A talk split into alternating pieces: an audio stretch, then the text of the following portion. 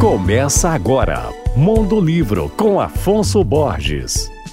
Olá, amigos leitores da Alvorada FM. O baiano Marco Aurélio, Aurélio com H, um dos mais importantes escritores contemporâneos de cordel, acaba de lançar sua sétima coletânea de histórias de tradição oral, intitulada Contos Encantados do Brasil. Ilustrado com lindas xilogravuras da artista plástica Lucélia Borges, o livro é uma publicação da editora Aletria, aqui de BH. Nele, Marco reúne, ao longo de mais de 300 páginas, diversos contos populares que revelam a riqueza de costumes e crenças formadores da cultura brasileira. Além de próprio folclore do país, muitos dos contos fazem referência a antigas histórias da Índia, do Egito e da tradição judaica. Além de escritor, Macorelli é produtor cultural, curador do projeto Encontro com o Cordel, que reúne diversos artistas do SESC 24 de maio em São Paulo. Ele tem mais de 50 livros publicados, a maior parte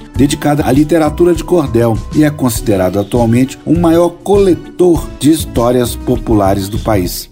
Eu falei do seu livro Contos Encantados do Brasil, escrito por ele, Marco Aurélio, ilustrado por Lucélia Borges, da Aletria. Meu nome é Afonso Borges, Instagram arroba Mondolivro, e você pode ouvir e principalmente baixar os podcasts que eu falo no site alvoradafm.com.br.